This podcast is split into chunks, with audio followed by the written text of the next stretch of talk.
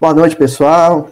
Vamos iniciar então mais um estudo do Evangelho de Mateus, esse estudo que a gente realiza aqui já uma década, né?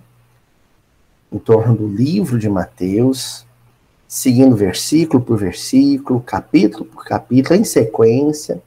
Atualmente nós estamos estudando o capítulo 14 do Evangelho de Mateus, na passagem que trata da personalidade de Herodes e sua família e sua corte, né? Herodes, que no caso dessa passagem, nós falamos de Herodes Antipas, o Herodes tetrarca da Galileia, da região da Galileia, né? O Herodes que interrogou Jesus durante a crucificação, e o Herodes que executou, mandou executar João Batista. Nós hoje chegamos no versículo justamente em que ele tem que tomar a decisão né? A Salomé, instigada pela mãe, só foram as duas últimas semanas, aí nós estudo, fizemos um estudo profundo, sequenciado, sobre educação de jovens e crianças, né? Sobre essa questão da relação entre o, o pai com, e a mãe com seus defeitos, seus vícios, suas tendências, e os filhos, que quase sempre apresentam defeitos, vícios, tendências similares aos pais, e os pais com a missão de, de conter esses impulsos infelizes, né? Então foi um estudo de duas semanas. Queria fazer um, um parênteses aqui. O pessoal às vezes manda um inbox, manda uma mensagem fechada, tentando entender qual que está sendo a estratégia nossa nesse, nesse versículo. A questão é o seguinte: nós estamos estudando uma, uma família comum da época, viu, gente? Porque quando a gente pensa em Maria, Jesus e José, eles não são ordinários, eles são extraordinários. Entendeu? Ordinário no sentido de comum. Famílias como a de Jesus, né, sobretudo a de Jesus, acima de todas elas, são famílias que fogem à regra da época. As famílias em geral, naquela época, e não é diferente hoje, elas têm um, uma rotina de vida e uma relação, né, de um membro com outro, pautada nas, justamente nas tendências mais infelizes, né, e num, numa vida rasteira, horizontal, primando, priorizando as questões materiais, de conforto. E isso a gente não precisa nem de muito esforço para provar. A nossa vida familiar é muito tumultuada, é muito aflitiva, é muito conflituosa. A vida em família é um negócio muito complicado, né? Então, o que nós fizemos desde o início dessa passagem é vir mapeando, né, rastreando e mapeando, elencando né, os vícios do Herodes, da sua família, que são a razão de se tratar de uma família tão perturbada, tão desequilibrada. Né? Então, nós começamos lá no começo, vendo o apreço que o Herodes tinha pela questão da multidão, né? da adesão da multidão, da fama. Né? Ele era um, o, o ofício dele era política, né? Era um político de ofício, né? E, e, mas não um político comprometido com a causa social, e sim um político compro, comprometido com o poder. E por isso a adesão do povo era tão importante. Né? Estudamos sobre essa questão da multidão, né? Como nós estamos nos deixando levar pelo, pela vontade de sermos conhecidos e famosos e, né, e aplaudidos, né? Depois nós estudamos sobre a, a, a, questão da relação dele com a lei de Deus, né, o lícito e ilícito. Nós vimos como a relação dele com Deus era uma relação superficial, frívola, rasa, não era uma relação profunda de respeito às leis divinas, né? E nas últimas semanas nos debruçamos sobre como, né, acho que antes já, né, quando a gente falou sobre a Salomé pedir, ele falar, eu te dou o que você quiser, né? Ali nós já começamos a falar sobre a maneira torta como a gente tem educado nossos filhos, né? Dando tudo que quer, né? Tem aquela coisa do, ah, eu dou para o meu filho o que eu não tive, né? Isso é um, é um problema, né? Às vezes o pai vem de família humilde, ah, eu vou dar para o meu filho tudo que eu, que eu quis ter e não tive, né? Isso é problemático. E desagou na relação da Herodias com a Salomé com a menina. Que aí a gente viu que era uma relação torta, né? Uma relação complicada. Que vai resultar na, nessa proposta né, barra pesada do, do, do da Salomé para o padrasto, né, que é a de mandar decapitar o João Batista. E aí chega o versículo de hoje. Olha como é que é o, o Mateus capítulo 14, versículo 9. O rei entristeceu-se, mas por causa dos juramentos e dos comensais, ordenou fosse dada, né? Fosse fosse cumprida a ordem, né? O rei entristeceu-se. Nós vamos nos focar hoje então nesse entristeceu-se. Bom, Herodes era um político que não tinha escrúpulo nenhum, problema nenhum com a execução. Tá? Vamos, vamos entender aqui. Ele não tinha problema nenhum com a execução. O que que tem de diferente no caso da execução de João Batista? Estima. Depois que o Herodes mandou prender ele, que o Herodes travou um entendimento mais próximo, que ele se aproximou de João Batista, que ele pôde ouvir com mais calma o que João Batista tinha a dizer, ele reconheceu em João Batista um justo. O justo que ele não podia ser, que ele não conseguia ser. E passou, inclusive, a admirá-lo. Então, quando ele pergunta para Salomé, o que que você quer? Ele nunca imaginou que o pedido ia ser esse. Mas o pedido foi esse. A cabeça de João Batista. E aí esse homem, ele se vê entre o senso de dever, porque na verdade o dever é não executar ninguém. Mas para você não executar ninguém, para você não machucar ninguém, para você não agredir ninguém, você tem que ter um mínimo de estima por qualquer pessoa, até pelo estranho. Mas Herodes não tinha estima por ninguém, quase ninguém, né? Aí os testes dele nesse sentido, né? O conflito dele nesse sentido de não machucar, não ferir o próximo, não ma matar o próximo, começa a partir de alguém por quem ele tinha começado a ter alguma estima. Então ele fica entre a estima que ele tinha pela Salomé e pela Herodias, e a estima que ele tinha pela figura de João Batista. Entre um e outro. João Batista representando um convite vivo ao bem. Então, tudo que João Batista fazia e falava era um convite permanente que o Herodes recebia ao bem. E Salomé e Herodias representam representando um convite vivo ao mal. Entendeu? Então, João Batista puxava ele para um lado, Herodias e Salomé puxavam ele para o outro. Na física, gente, né? É, a engenharia também, o pessoal que fez engenharia aí, na física, na, na engenharia, principalmente com a engenharia civil, né? Quando você tem for, uma força igual aplicada em sentidos opostos, né? Acho que é sentido, porque eu sei que tem a diferença entre direção e sentido também. Mas como eu sou da área de, da área de história, vocês vão me perdoar, né? Mas quando você tem, por exemplo, pega uma corda, estica de um lado, estica do outro, é a mesma força que você aplica, né? Mas em em sentidos opostos, o que que acontece com a fibra da corda? A lá, Dona Tatiana, que é craque, né? Já respondeu. O nome dessa força é chamada pela física e pela engenharia, né? pela física, a engenharia aproveita o, o conceito da física, né? É chamada de tensão. O material se diz que o material está sendo tensionado. Aí a psicologia vai tomar o mesmo termo emprestado e aplicar isso no campo das relações psíquicas, das relações emocionais.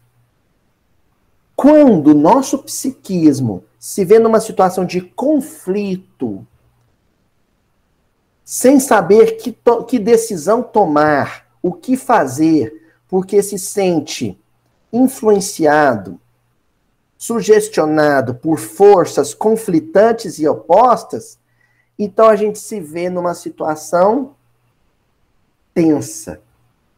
É uma tensão emocional.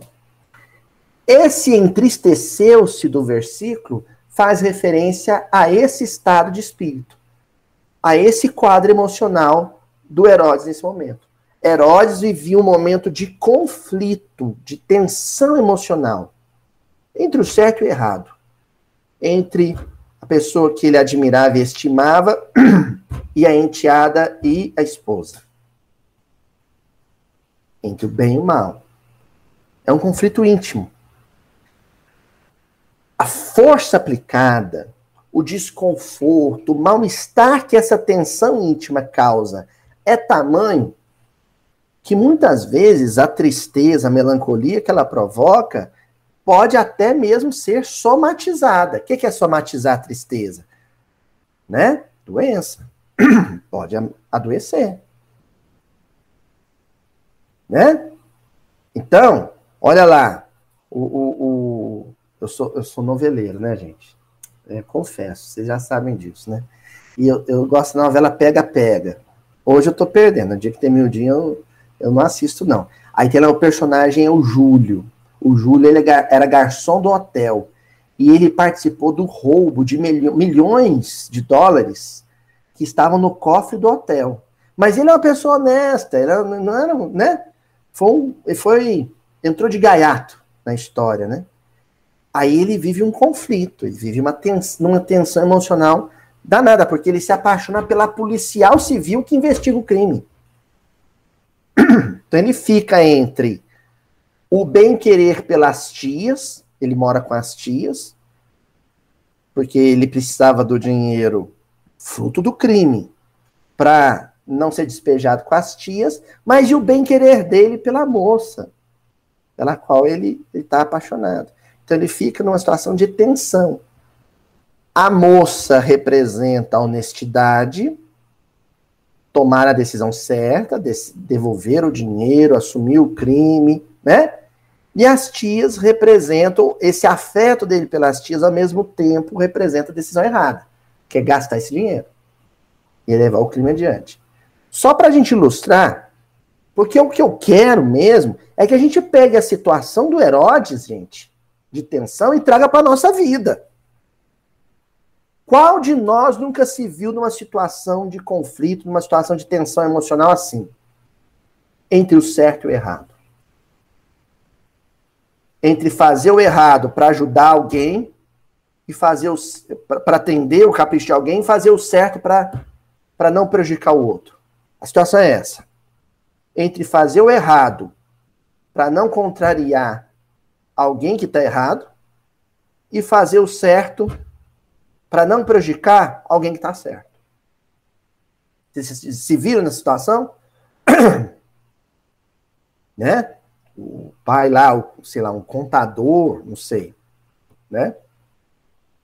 Ele tem os filhos aí. Outra novela. Vocês lembram da novela Eita, Eita Mundo Bom? Assisti também, Eita Mundo Bom. Tinha lá o, um rapaz que ele tinha um filho na cadeira de rodas. Ele tinha um filho na cadeira de rodas. E o filho precisava fazer uma cirurgia para voltar a andar. E a cirurgia era muito cara, porque era para ser feita nos Estados Unidos. E ele era o homem de confiança da dona de uma fábrica de sabonete. Ele era funcionário lá, era o segundo na hierarquia. Ela, ela tinha uma confiança danada nele. Mas aí ele se envolve com a sobrinha da dona da fábrica, que entra na mente dele e fala: Olha, minha tia nem vai sentir falta, vamos desviar um dinheirinho aí, ó, você opera seu filho.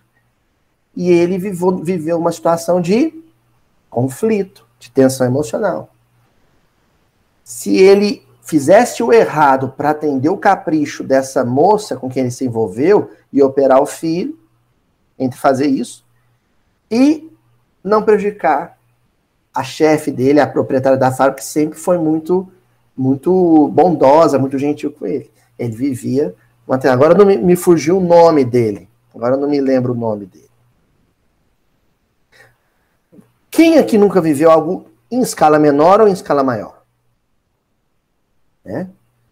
Só puxar na memória. Só puxar na memória. Então, o que, que nós vamos fazer hoje? Primeiro, nós vamos visitar a obra básica. Nós vamos, nós vamos visitar o livro dos Espíritos para a gente entender direito como é que funciona essa questão da influência e da resistência ao mal. A influência do mal e a resistência do mal. Porque ao resistir o mal, é o nosso lado bom que está fazendo a força contrária. E daí surge a tensão. O homem velho, acostumado a fazer o mal, querendo repetir, recapitular um erro do passado, e o homem novo, o homem que eu quero ser, que não quer mexer com coisa errada, resistindo. E aí surge uma situação de tensão. E dói, e tira o sono, e tira o apetite. Não é assim? Aí a musculatura fica tensionada, a gente fica tenso, dá enxaqueca, com a, com a sobrancelha assim, ó. Aí os filhos, a esposa, o esposo, o que, que você tem? e você não quer compartilhar, porque é um conflito. Conflito é uma coisa muito íntima, né? Raramente você confidencia com alguém. Porque se tem, tem medo que o outro tome partido de um lado ou no outro. né? Interessante, a gente só fica atenção, mas quer manter ela, né? Entenderam? Então, ó, Livro dos Espíritos, o livro segundo, capítulo nono, Intervenção dos Espíritos no Mundo Corporal. Lá tem a questão 466, 466, que Kardec pergunta assim: por que permite Deus que espíritos nos excitem ao mal?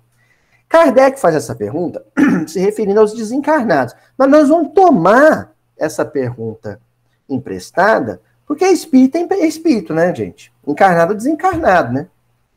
Então, ela se aplica perfeitamente ao caso. Por que, que Deus deixa? Olha só, raciocina comigo. João Batista era profeta da lei, profeta da raça, primo irmão, primo primeiro de Jesus. Estava em missão. Por que, que Deus deixou a Salomé e a Herodias colocar caraminholas na cabeça do, do Herodes? Por quê? Qual a intenção de Deus ao permitir? Não foi Deus que pôs né, os grilinhos na cabeça dele. Deus permitiu que fosse posto. Permitiu que espíritos influenciassem ele para o mal. Talvez João Batista tinha até já ó, falado muita coisa boa, mexido com o coração do Herodes. O Herodes isso não é dito na, na Bíblia. Mas o Herodes estava até pensando em soltar ele já, para ele continuar a missão dele. E aí vem a Salomé e cria essa, essa situação de conflito. Por quê? Resposta dos espíritos. Os espíritos imperfeitos são instrumentos próprios a pôr em prova a fé e a constância dos homens na prática do bem. Olha que coisa incrível. Os espíritos imperfeitos eles, a função deles é provar, testar aqueles que, por algum motivo, mesmo que seja ampassant, sem ter uma tendência ao bem. Teste. A gente acha que teste é passar dificuldade, né? Teste é passar fome, ficar sem dinheiro, adoecer. Teste também é receber uma sugestão negativa e ter que resistir a ela. É um baita de um teste. Isso é importante para a gente. É isso que nos robustece, é isso que nos fortalece. Quem gosta aí de academia, eu gosto mais de estúdio de pilates. Mas eu tenho a minha esteirinha aqui em casa, eu faço minhas caminhadas, né? Mas quem gosta de pegar peso mesmo tal, o que, que você está fazendo lá, nos, principalmente nos exercícios de, de isometria, né? Aqueles de resistência que você tem que segurar, né? ali uma situação de, te, de tensão, porque para você manter o braço firme, a perna firme, segurando o peso, o que está acontecendo ali é que o músculo está sendo tensionado.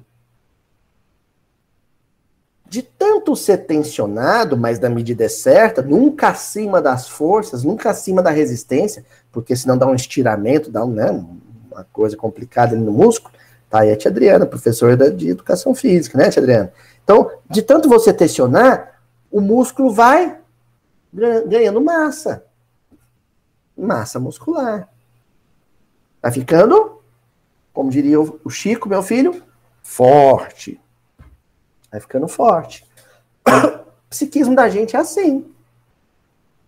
Espíritos que são submetidos a muitas situações de tensão, com o tempo vão ficando mais resistentes.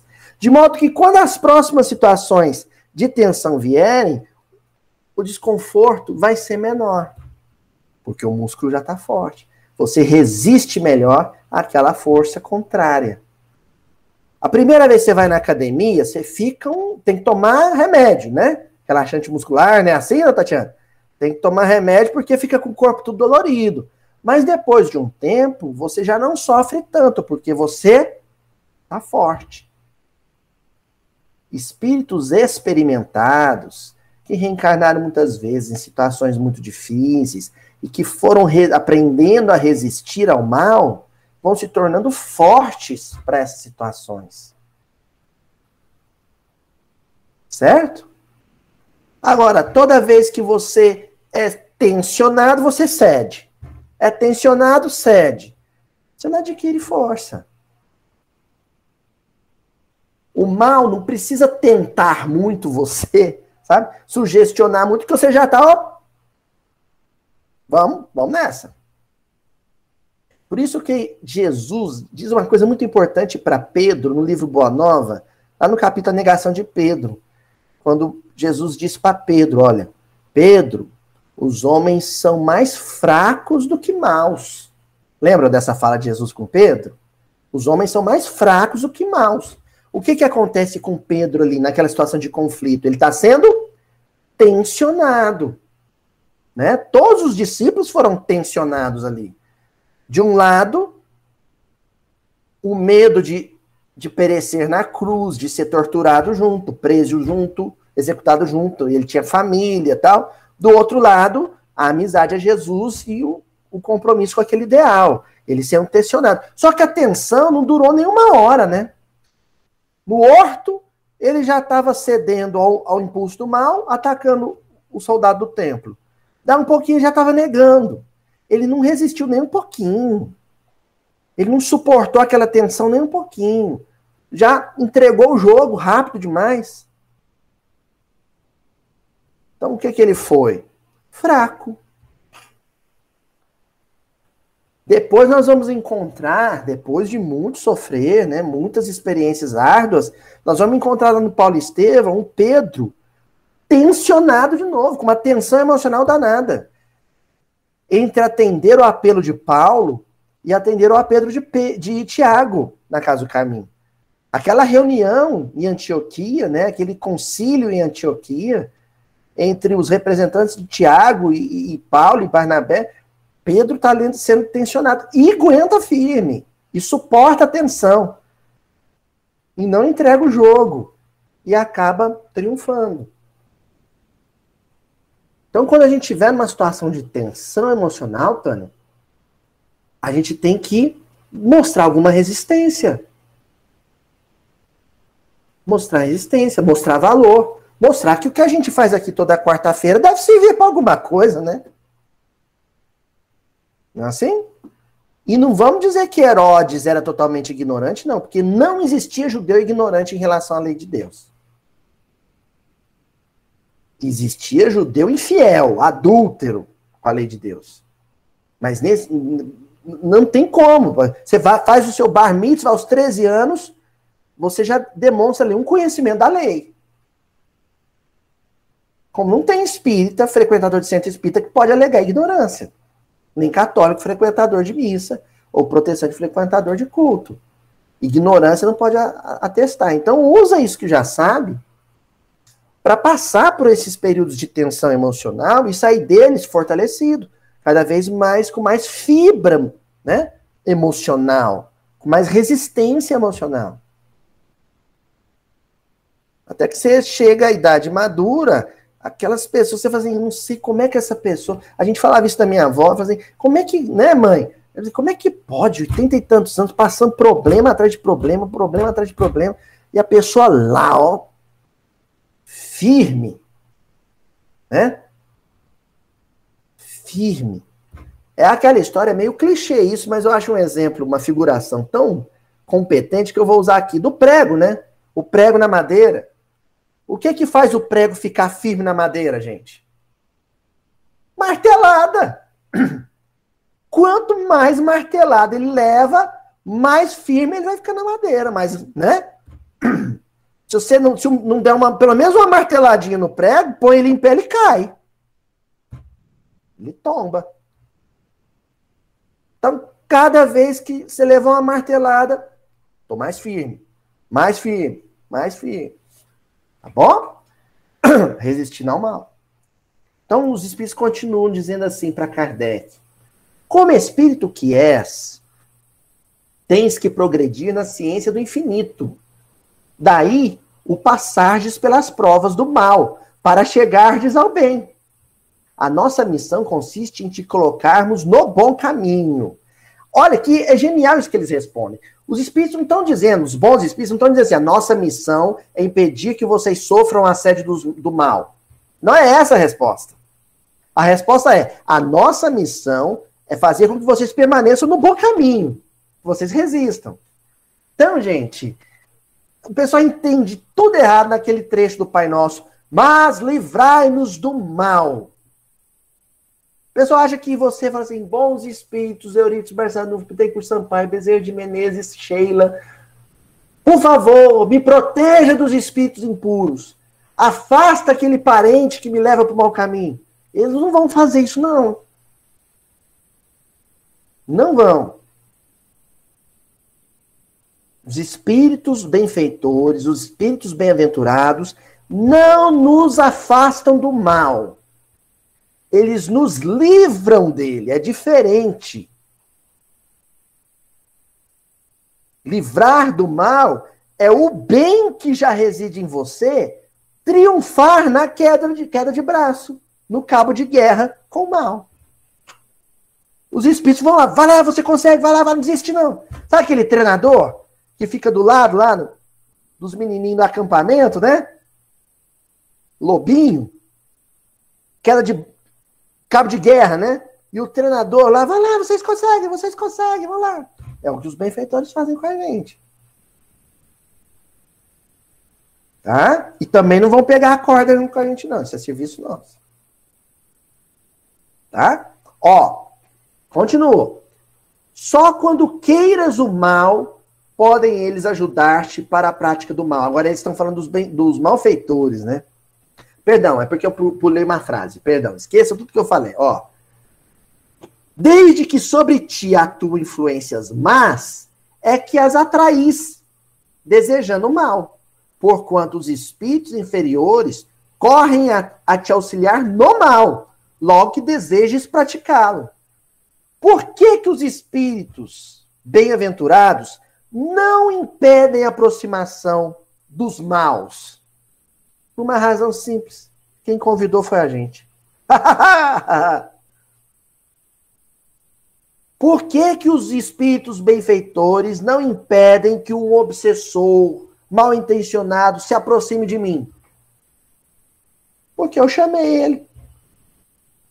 Porque eu chamei o malfeitor. Pensando mal. Se o Herodes não tivesse no ambiente, olha só, ele estava bebaço, oferecendo o corpo da enteada para os convidados, porque era uma exposição de corpo, era uma, não é, a gente já viu que não era uma dança religiosa, litúrgica, era uma dança mundana. Aquela festa era uma bacante, era um bacanal.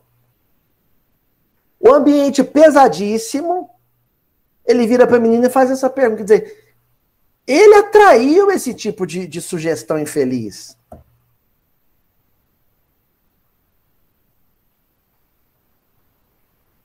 Estou em casa e começo a pensar: nossa, se a aquela parente minha agora no feriado a gente reuniu, ela não podia ter me dado aquela resposta atravessada, não. Na hora que eu pensei isso, vem um espírito desencarnado, mal intencionado, e sopra no meu ouvido assim: manda um WhatsApp desaforado para ela, desacata ela. Manda um WhatsApp agora, vai lá, vai lá, manda mensagem. Entendeu? É assim que funciona. Você vai e manda. Cair em tentação. Só que eu abri campo para que a tentação acontecesse. Gente, tentação nossa, no nosso estágio evolutivo, não é tentação de Cristo, não. Porque aqueles espíritos que em torno da cruz tentaram Jesus, um deserto tentaram Jesus, eram adversários do bem, eram adversários do evangelho. Muitas vezes os espíritos que nos assediam para o mal são nossos cúmplices do passado, é diferente. Eram nossos, par nossos parças. eram nossos parças no mal. Aí começa aqui esse pensamento ruim, ruim, ruim. Aí você faz uma prece e pede para os benfeitores, me ajuda. Aí os benfeitores falam assim: ó, agora resiste. Nós vamos te dar incentivo a resistir. Mas agora você criou a situação, agora resiste, agora aguenta. E aí, para sair dessa, demora um tempo.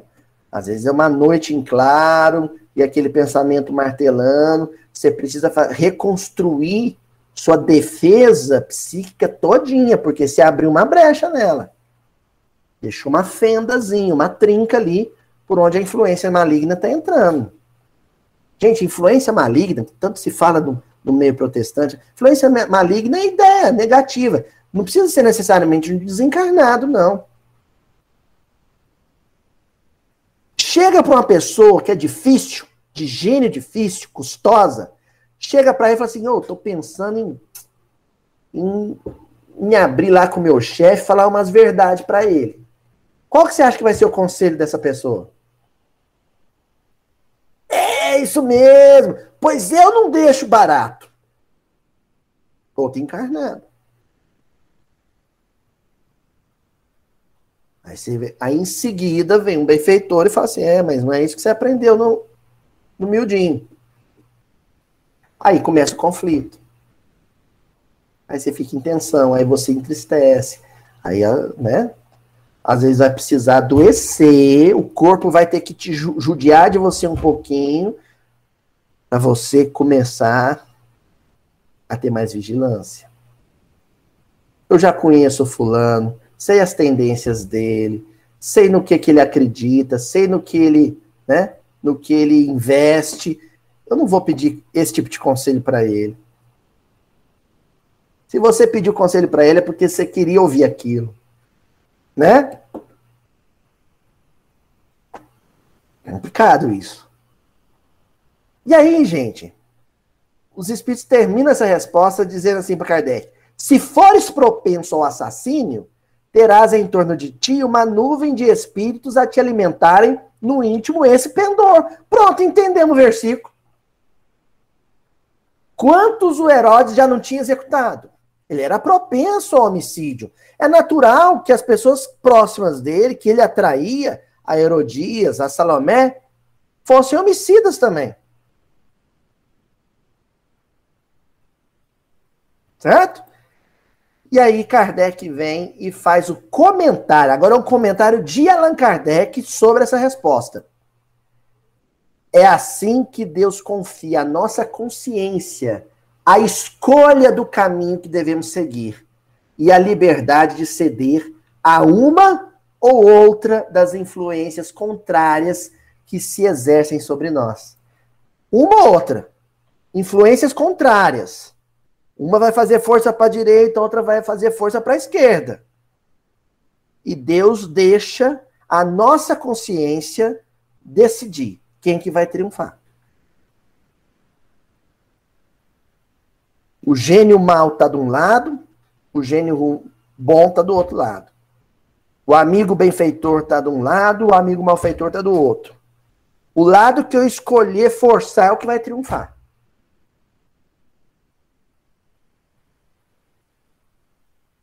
Certo?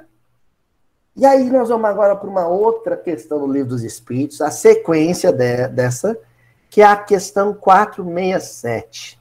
Vocês vão ver que as perguntas vão só apertando. Que coisa bonita. Vocês estão vendo como o livro dos Espíritos é, um, sobretudo, um tratado de ética.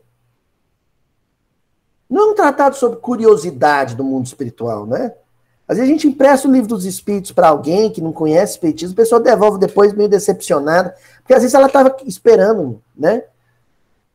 Ver alguma coisa extraordinária lá, como é que os espíritos voam, alguma coisa assim, como é que eles atravessam parede, e não é isso que vai encontrar. É um tratado sobre a vida. Por isso que Allan Kardec faz a pergunta assim, certeira. Renunciam às suas tentativas os espíritos cuja influência a vontade do homem repele? Se eu resistir, se eu entrar no cabo de, de guerra para ajudar a influência dos bons espíritos, os maus de, desistem, eles soltam a corda? Sim ou não? Sim. Sim. Estão vendo? Não é difícil. Quer dizer, difícil é, mas não é impossível. Olha a resposta dos benfeitores. Pode, visto que tais espíritos só se apegam aos que pelos seus desejos os chamam, ou aos que pelos seus pensamentos os atraem. Gente, entidade malévola, entidade mal intencionada, espíritos que são experimentados no mal, que vivem em função do mal, que ainda vão demorar um tempo a amadurecer, eles não vão em bola dividida. Existe uma certa covardia em relação aos, aos benfeitores. Eles ó, é que nem, com todo respeito, que é um bichinho que eu admiro, acho lindo que é o urubu. Acho o voo do urubu. Eu aprendi isso com o Tom Jobim. Admirar o voo do urubu. Mas o urubu só desce em bicho morto. Entenderam? Urubu não peita leão, não, gente. Urubu não enfrenta boi do pasto, não. Urubu só baixa, só pousa em bicho derrotado. Nem morreu direito, tá agonizando, o urubu tá ali perto, mas, né? urubu servando, como diria o Ziraldo, né? Que ali só olha o urubu servando. Se demonstrar resistência, se resistir ao mal, se procurar oração, se procurar leitura, se procurar ocupar as mãos com o bem dos outros. Escasca fora. Então não é os benfeitores que vão fazer o saia, né? Não é o benfeitor, não é o presidente do centro, o dirigente da casa que vai fazer afaste-se desse encarnado. Não, isso não existe. Desobsessão é atitude íntima e intransferível. Quantas vezes eu vi, chegava às vezes um, um pai sofrido com um filho, 18, 19 anos, em desajuste, obsidiado, uma coisa terrível assim chegava lá na, na reunião da mocidade, eu vim aqui para vocês fazerem a, des, a desobsessão do meu filho. Acho que ele achava que se a gente estendesse a mão, desse um. que ia resolver. Não é assim. Eu falo assim, não, deixa ele aqui com a gente, pode ir embora, deixa ele aqui com a gente. Nós vamos pôr ele, ó. Hoje nós vamos fazer uma campanha, vamos visitar um asilo, ele vai com a gente. Aí você põe o menino para cortar pão, passar manteiga, para varrer o pátio do centro, para distribuir pão lá no asilo, punha ele para cantar, punha ele para ler. Ou oh, lê a lição do Evangelho aí para gente, punha ele para ler. Porque esse era um trabalho dele, com ele mesmo.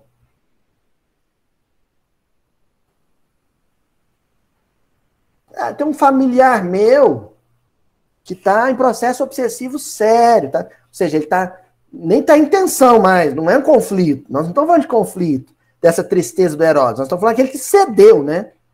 Aquele que, que sucumbiu ao mal, à influência negativa. Trabalho e oração. Você move a pedra do, né, para o Lázaro sair do túmulo. Você faz oração, faz um culto familiar. Oh, todo dia eu vou fazer um culto em intenção do fulano. E o resto é de, com ele. Sair de dentro do túmulo, Lázaro, vem para fora, com as suas pernas, o seu esforço. Mas você tem que demonstrar alguma resistência. Ninguém vai entrar no túmulo para pegar o Lázaro no colo. Não foi isso que Jesus orientou os discípulos a fazer. Muitas vezes, o pessoal comentava assim: ah, eu fui lá no centro, um rapaz lá, o Luiz, me falaram que ele, ele ia ajudar um meu filho. Eu fui lá, mas ele mandou o menino picar verdura na sopa, nunca vi isso. O menino chegou para você e mandou picar verdura na sopa. Não ajudou meu filho, não. Né? Ninguém, não existe mágica. Não existe mágica nisso. Tá bom? Vamos então agora para 468. Hoje é um baita de um estudo do livro dos Espíritos que nós estamos fazendo, hein? Ó, questão 468. Renuncio às suas tentativas dos espíritos cuja influência a vontade do homem repele? Então agora a pergunta é diferente, não sei se vocês perceberam. É um detalhezinho aqui, é uma per... Kardec ele é sutil na diferença. Na primeira, ele pergunta assim: se o espírito maligno está influenciando, o encarnado ou desencarnado mal intencionado está influenciando, e o outro resiste, ele larga o osso. Foi a primeira pergunta. Agora a pergunta mudou, é: depois ele ter que largar o osso várias vezes, ele desiste? Chega uma hora que larga é uma das coisas mais bonitas que existe no entendimento espírita da vida. É quando o espírito malfeitor é convertido pela teimosia da sua vítima no bem.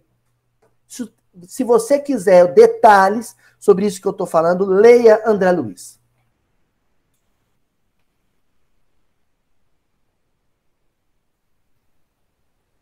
Espírito mal intencionado está sempre tentando influenciar para o mal, influenciar para o mal. E o outro resistindo aos trancos e barrancos, chora, adoece, mas resiste. Começa a emocionar o outro, a comover o outro. Olha que bonito. Vocês se lembram do livro Sexo e Destino, a entidade que, que, que, olha só que coisa incrível, a entidade que era malfeitora do Cláudio Nogueira, né? Era uma má influência para Cláudio Nogueira, de ver a transformação do Cláudio Nogueira, começa a ajudar a família. No, entre a terra e o céu, né? A mãe do Júlio Silva, né, a desencarnada, não a madrasta, de repente, acorda, desperta, começa a ajudar a família. Era obsessora da casa, começa a ajudar a família, vira benfeitora.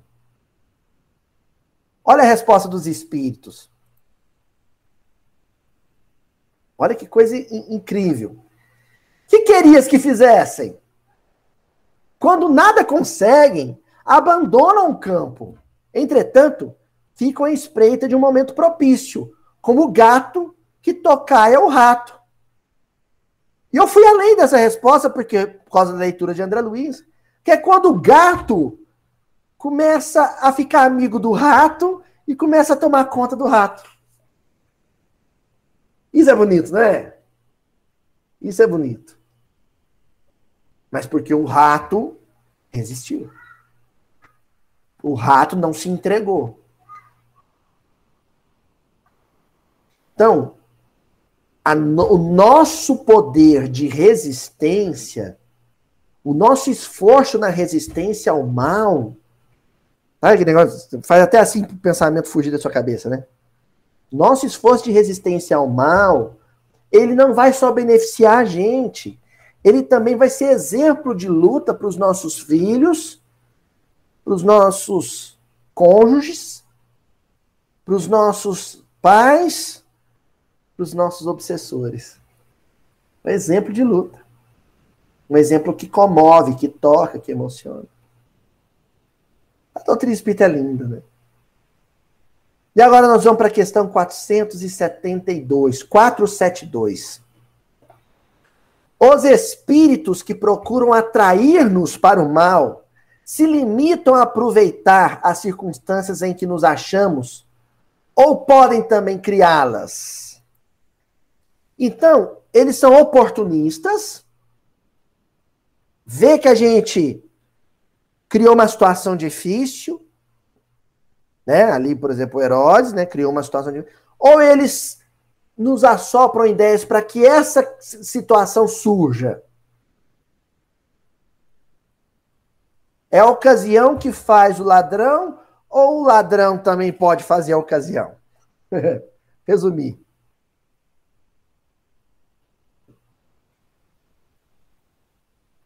Olha, gente, essas questões que eu estou lendo são estratégicas. São estratégicas, porque é um jogo de xadrez. Por isso que eu estou falando estratégia. É um jogo de xadrez. Um movimento em falso, você perdeu, checkmate. Então a gente tem que agir com inteligência. E a melhor forma, a melhor forma de vencer esse jogo é fazendo uma perguntinha ímpar toda vez que vier uma ideia na nossa cabeça. Ou que alguém nos transmitiu uma ideia, um conselho, uma sugestão. Jesus faria isso? Acabou. Porque às vezes no xadrez é assim, eu adoro xadrez. Às vezes você faz um movimento para induzir o adversário, hein? Você faz um movimento, né? Você captura uma peça para obrigar o outro a mover aquela peça para abrir caminho para um cheque ou para um cheque mate.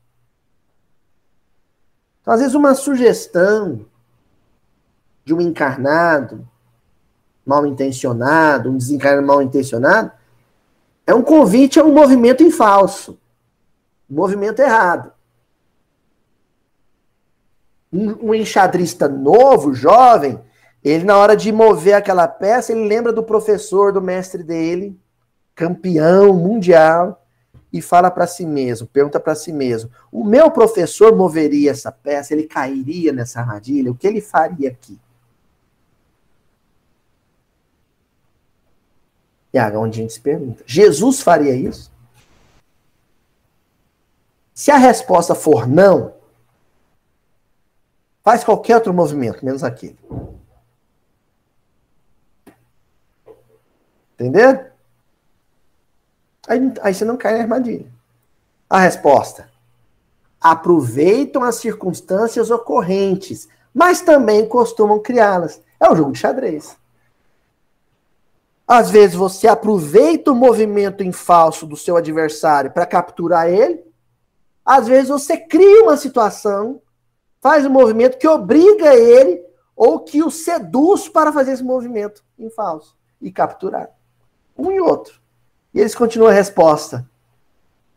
Impelindo-vos, malgrado vosso, para aquilo que cobiçais. Olha que paradoxo. Aquilo que cobiçais, você cobiça, mas não queria cobiçar. Malgrado vosso. Impelindo-vos, malgrado vosso, para aquilo que cobiçais. Eu, porque sempre que nessas situações de tensão emocional, de conflito, a gente quer e não quer. Né? O esposo começa a ser assediado no escritório pela secretária. Começa a viver uma situação de tensão emocional, de conflito. Ele quer e não quer. não é isso? Ele quer e não quer. Aí ele vive uma situação de tensão. Ah, mas por que, que Deus fez isso comigo, a esposa, a tarefeira espírita? Por que que pôs nessa situação? Aí a gente volta lá na primeira pergunta, né? Para testar a nossa capacidade de resistência no mal. de tanto resistir ao assédio de secretárias, ele vai, no futuro, com a maturidade, trabalhar com qualquer secretária que assedia ou não, que é bonita ou não é, e aquilo não vai alterar ele. Porque ele adquiriu existência psíquica, fibra moral. Então não é fugindo da situação, da circunstância, que você vai adquirir essa fibra. Não é. É passando por ela. É passando exatamente por ela. Um rapaz em tratamento, né? independente químico, nas primeiras circunstâncias, o, o, psiquiatra, o psicólogo, o assistente social vai recomendar que, a, que ele evite aqueles lugares, não é assim? Aqueles lugares que ele normalmente frequentava e onde ele costumava. Mas isso é por um tempo. É por um tempo, é no primeiro momento. Depois, tem que viver. Tem que viver.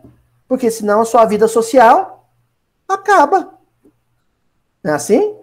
Então ele vai ser posto em, a muitas, submetido a muitas situações de estresse, de tensão emocional, de conflito íntimo. E agora, nós vamos avançar nessa resposta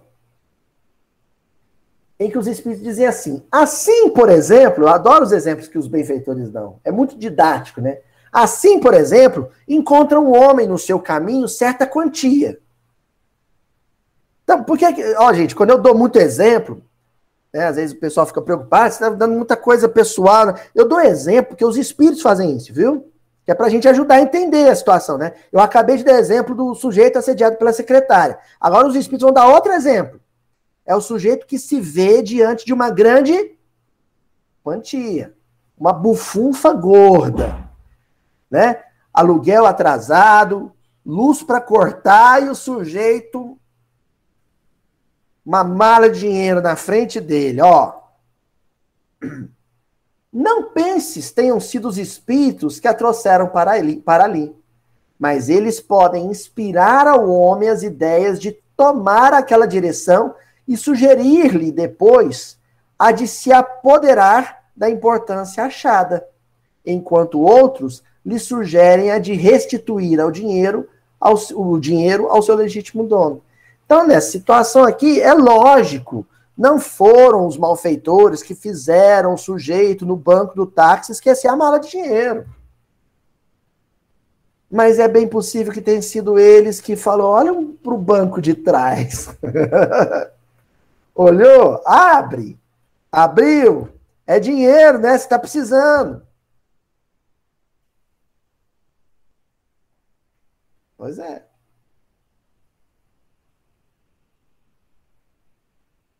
Tem um conto do Machado de Assis que eu acho ótimo. Agora eu não me esqueci o nome desse conto. Depois eu coloco nos comentários. Que é a história, né? o pessoal que é mais melhor em literatura, é uma história de um amigo que ele é, ele acha uma. Ele estava passando dificuldade financeira, acha uma carteira na rua, gorda, cheia de dinheiro, põe no bolso, fica aquele dinheiro, chega em casa. Quando ele chega em casa, o outro amigo dele estava lá visitando a família. E meio ator, atormentado. Ele perguntou: o que, que é que você está atormentado? O que, que foi? É que eu acabei de, de, de perder minha carteira na rua. O conto é atenção. E aí? Eu posso entregar, fazer aqui, ó, eu, eu achei ela. Ou então, ele perdeu mesmo, ele nunca vai saber que fui eu. É o achado não é roubado. Olha que conflito. Aí depois tem uma tramazinha envolvendo a esposa do que achou a carteira e o amigo, mas eu não vou entrar em detalhes não, porque senão estraga o conto, tá? Eu vou achar o nome dele, depois eu passo para vocês. Não é aqueles, aquelas tramas que o Machado de Assis cria geniais. É a típica situação que o livro dos Espíritos está dizendo. Não foram os malfeitores que fizeram o outro perder a carteira, mas foram eles que disseram, na hora que a carteira foi encontrada: fica com você, você está precisando. É a hora que a gente pergunta: o que Jesus faria? O que Jesus faria?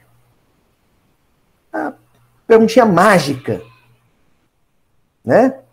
Ó, e a gente vai encerrando aqui, encaminhando para a reta final do estudo, com o livro Companheiro, de Emmanuel, capítulo 11. Olha o título, gente.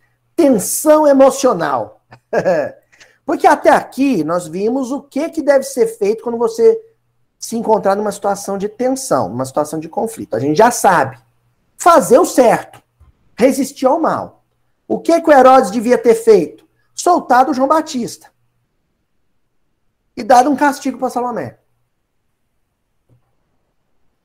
Então, a gente já viu isso, não há dúvida quanto a isso. Agora, as situações de conflito, existe ali um intervalo entre você ser submetido a ela e você triunfar sobre ela. Esse intervalo é complicado.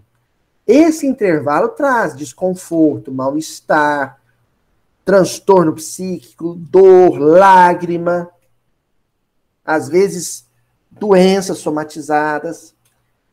E aí vem o Emmanuel agora com conforto, com limitivo, né? Dando dicas de como você atravessa esse período sem cair demais, né? Sem. Olha, gente, tem situações de conflito que às vezes nós estamos em setembro, né? Entrando agora em setembro, ou setembro amarelo, né? Que leva a uma situação de autoextermínio. É ou não é? Sujeito num conflito interno, uma tensão emocional muito grande, decide não viver mais.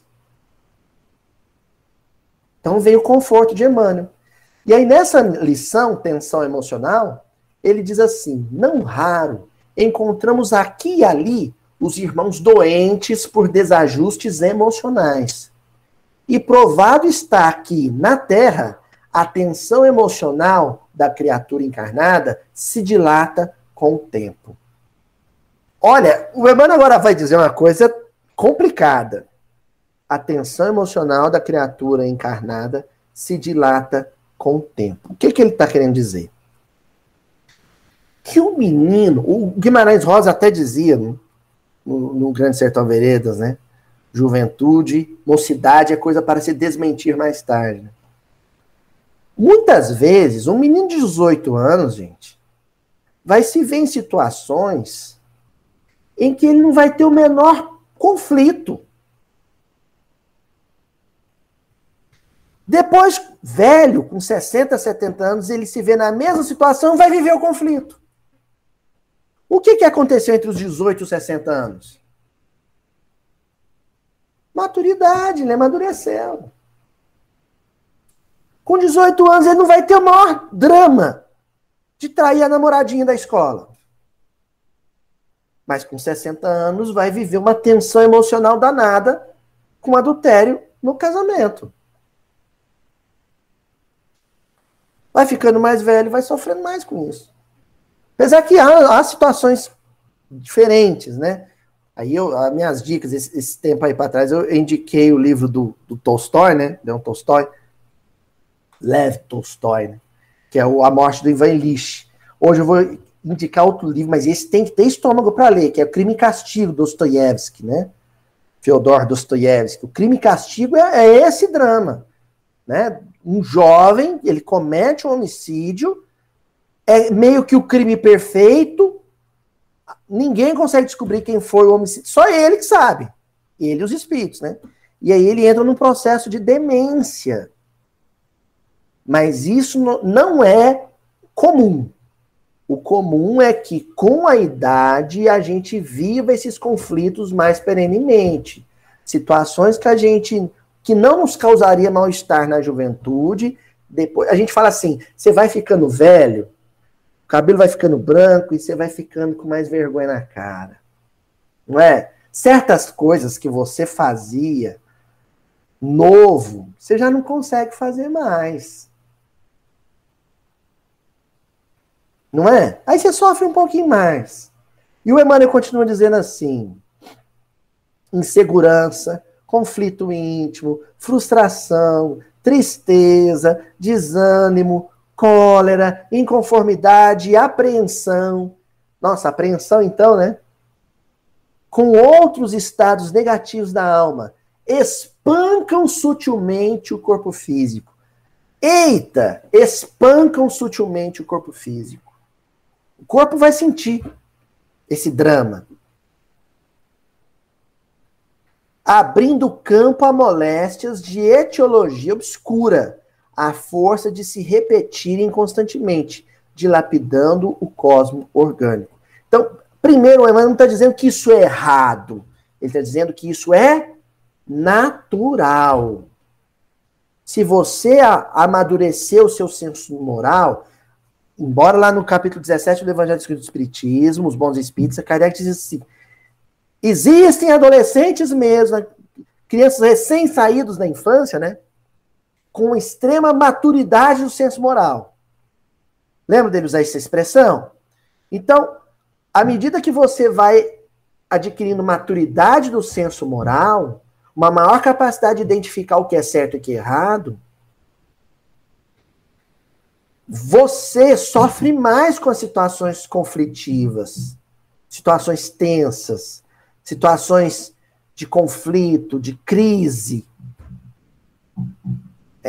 E, naturalmente, o corpo vai sentir um pouco mais isso. Como é que você supera isso? Como é que você sai dessa? Não, não se culpe por isso. Entendeu, Joana? Não se culpe por isso. É natural. Você está em luta. O Herodes aqui, com essa tristeza, eu sei que como ele cedeu, essa tristeza se transformou depois em culpa, né? Mas esse período que ele se entristeceu ali, né, é que ele foi rápido um gatilho. Mas isso poderia adoecê-lo. Seria natural, ele estava em conflito. Como é que você sai disso?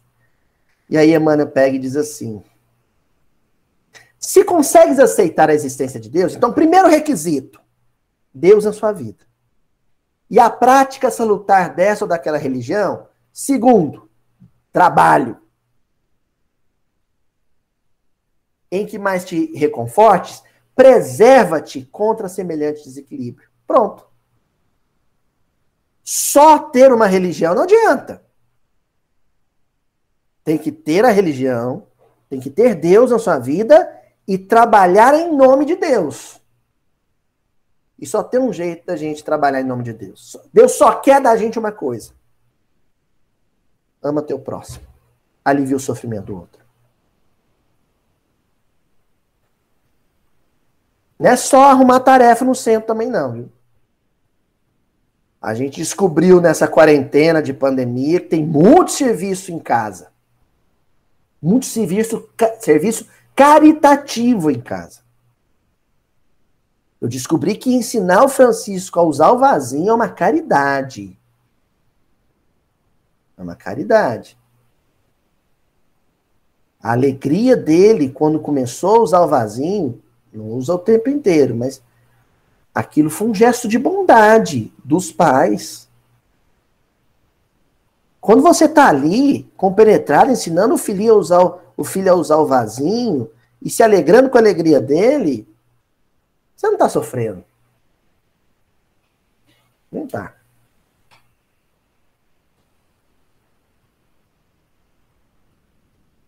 Tem um texto do Tom Jobim, olha só que curioso, né? O texto do Tom Jobim, não é, nem, não é música, né? se chama Meu Querido Jardim Botânico. O Tom Jobim, ele tinha o hábito de frequentar o Jardim Botânico no Rio de Janeiro, ele amava o Jardim Botânico, né? Tem uma árvore, né, que foi, tem uma placa lá em homenagem a ele, e ele escreve esse texto, é lindo o texto, lindo.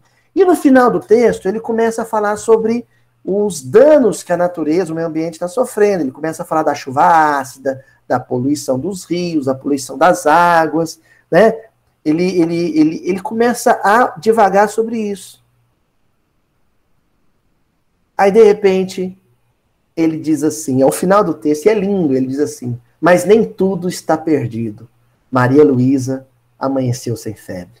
Maria Luísa era a filha caçula dele. Olha que coisa linda. Aí você entra no Jornal, no jornal Nacional, e, e, e, guerra no, do Talibã, invadiu Cabu, não sei o que, política. Mas nem tudo está perdido. Francisco fez cocô no vasinho. Sabe qual é o nome disso? Trabalho. O Emmanuel está mandando você fazer isso. Vai servir ao próximo. Em nome de Deus. Vai ajudar seu vizinho. Vai abraçar uma tarefa na casa espírita, um voluntariado na igreja católica. Ó, querida dona Marion, mãe do meu parceiro, compadre Luiz Barcelos, né? Eles saíram recentemente do Rio, foram morar um tempo na, na região serrana do Rio, né? Foram para um, um, um, bairro de Petrópolis, né? um bairro rural de Petrópolis chamado Nogueira. E lá não tem centro espírita, eles são tarefeiros espíritas. A mãe dele, muito ativa, acostumada a trabalhar, principalmente na linha de frente, né, com assistência fraterna lá no Rio. E, e aí foi terminando assim, né, flexibilizando, né, a pandemia, ela se, tomou as duas doses, ela vai se sentindo mais segura para voltar a trabalhar, mas não tem centro espírita. E agora, o que ela faz? Em frente ao condomínio tem uma paróquia.